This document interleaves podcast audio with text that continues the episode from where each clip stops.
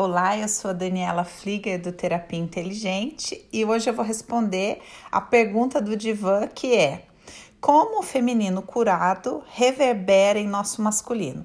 Eu escolhi essa pergunta porque essa é uma confusão, né?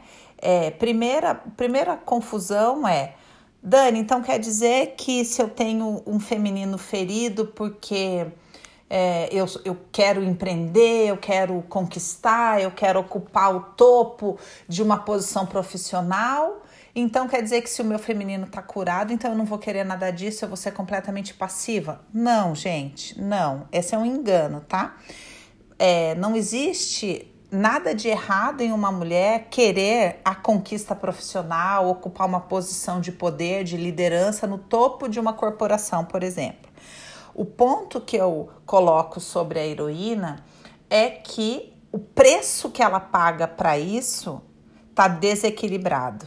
É essa a grande questão, porque muitas vezes ela sabe até gastar toda a energia dela para empreender e conquistar mas por conta do feminino ferido, ela não consegue ter equilíbrio para usufruir, para descansar, para ter prazer na vida que ela conquista.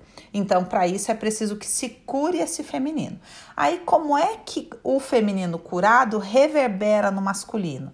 É importante a gente entender que quando o feminino está ferido, o masculino também está.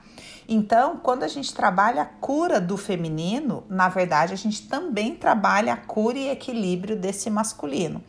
Porque quanto mais ferido está o feminino, mais fálico e raivoso está o masculino. Então, é, a força ígnea, né?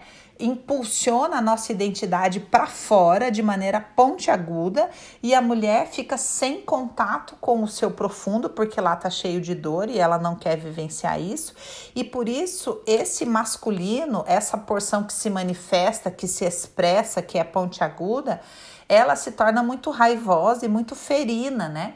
Ela é muito crítica, muito competitiva. Quanto mais ferido e quanto mais a mulher evitar esse profundo do feminino, mais pontiagudo será esse masculino.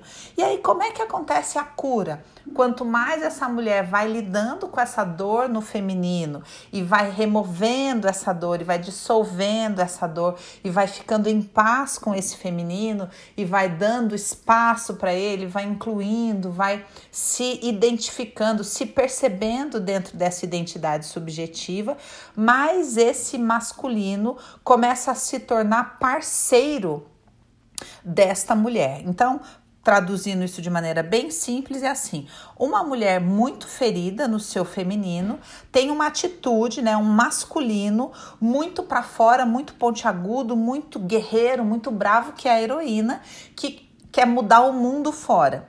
Quando essa mulher começa a amadurecer e decide mudar o seu mundo interno e começa a fazer as pazes com isso e deixa de ser tão reativa, é como se esse homem, vamos pensar no masculino, é, como se fosse um homem virado para fora, ele se volta para dentro e começa a aprender a priorizar as necessidades desta mulher. Então, ao invés desse feminino interno, né? Ao invés de ser um masculino todo voltado para fora e que desrespeita os limites desse feminino, esse masculino sempre prioriza aquilo que é importante para o feminino. Ou seja, é aí que uma mulher fala: "Não, eu vou descansar porque é importante para mim". E aí toda a força dela, todo o masculino, toda a habilidade dela, ela vai utilizar para proporcionar para ela uma qualidade de vida, um descanso, um momento de prazer. Então, esse masculino passa a ser curado conforme este feminino não precisa tanto mais da raiva deste masculino. Então, para simplificar, é o seguinte: quanto mais a gente cura o feminino, naturalmente também acontece cura nesse masculino. Como reverbera o feminino curado em nosso masculino, tornando esse masculino um gentleman a nosso favor.